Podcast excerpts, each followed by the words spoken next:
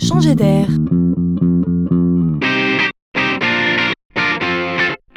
C'est la chronique de Laurent Collen. Il faut le reconnaître, le progrès sonne parfois de manière un peu bizarre. L'enseigne de vêtements Zara s'est mise en tête d'inventer la vitrine de demain. Cette fois, les promoteurs n'ont pas fait appel à des artistes, à des décorateurs, mais bien à des spécialistes en nouvelles technologies. Zara a choisi la réalité augmentée. Alors ça donne quoi une vitrine en réalité augmentée? À première vue, cela surprend. Comprenez que c'est une vitrine virtuelle, c'est-à-dire que quand vous passez devant la vitrine, euh, vous ne voyez rien, strictement rien. La vitrine est donc vide, avec un seul message qui invite les passants à se doter de l'appli Zara AR pour Augmented Reality. C'est en pointant votre téléphone vers la devanture que vous verrez alors défiler des mannequins holographiques sur l'écran même de votre téléphone. Mais quel est l'intérêt?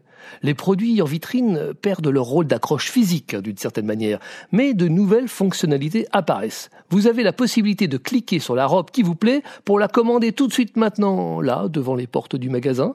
Mais imaginez que demain, on pourra faire défiler des mannequins habillés de vêtements différents selon qu'il fasse beau ou qu'il pleuve, par exemple, mais aussi et surtout selon vos propres goûts votre style selon vos derniers achats ou les looks que vous auriez déclaré aimer. Des vitrines virtuelles aujourd'hui, des vitrines virtuellement personnalisées demain.